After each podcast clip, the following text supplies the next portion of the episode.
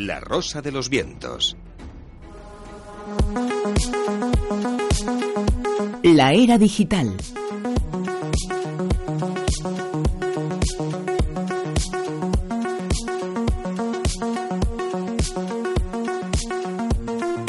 Con Alex eh, Fidalgo. Alex, eh, muy buenas. Muy buenas noches otra vez. Los eh, tiempos eh, cambian y una de las cosas eh, buenas de estos eh, tiempos es que los espermatozoides lentos tendrán un turbo para ser espermatozoides rápidos.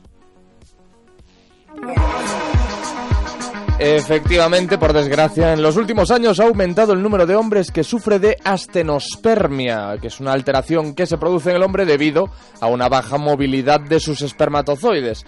Las tecnologías de inseminación y reproducción artificial son eh, opciones para este problema, pero la tasa de éxito promedio es de menos del 30%. Es ahí donde nace la idea de este equipo del Instituto de Nanociencias Integrativas de Dresden, Alemania, que ha creado SpermBot que es el primer espermatozoide robótico. Se ha creado utilizando esperma de toro y diminutos cilindros de metal. Los científicos colocaron los espermatozoides dentro de esos microtubos magnéticos. Imaginaos cómo deben de cómo deben ser para Diminutos. poder eh, colocar dentro un espermatozoide. Para controlar la orientación y el movimiento de los microtubos, el equipo utilizó campos magnéticos externos para dirigir a los espermatozoides en su camino hacia el óvulo, de tal forma que, eh, al igual que el esperma tradicional, eh, se muevan más rápido cuando están en un clima caliente o más lento en un ambiente frío. Es un poco eh, como un apéndice ortopédico que le ponen a, a- a los espermatozoides, como una muleta mm, para, para que puedan moverse eh, con mayor velocidad y soltura. Y es que es de película. El equipo de científicos de responsables de este avance comentó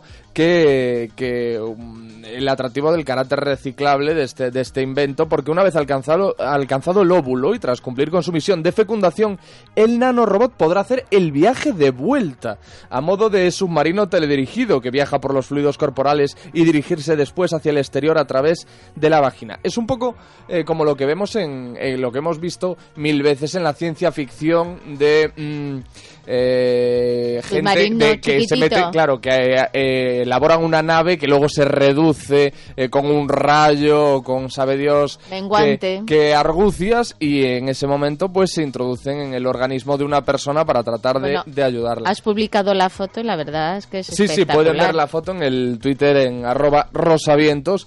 Y bueno, no es solo, el, lo bueno de este avance no es solo para este tema de, de los espermatozoides, sino que, que eh, SpermBot también puede ser utilizado como medio de transporte para el envío de fármacos en todo el cuerpo, de otro tipo de fármacos. Claro. Eh, podría cargar con dosis eh, específicas de ciertos fármacos contra el cáncer, por ejemplo, y dirigirse con mucha precisión a células o tejidos muy determinados como los tumores, evitando dañar otros tejidos. O sea que esto abre una puerta llena de, de esperanza para un montón de avances en el campo de la salud para el futuro. La nanotecnología, lo están comentando todos los científicos, eh, gran parte del futuro, el futuro de los eh, tratamientos eh, médicos.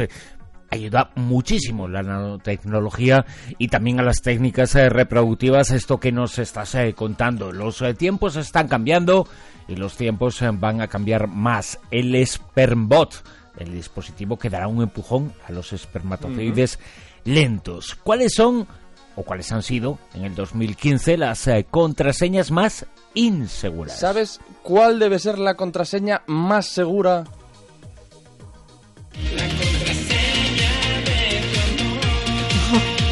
La contraseña de tu amor. Esto es, es que he metido beca. Es, eh, yo voy quemando etapas un poco en la, en la Rosa de los Vientos. Ya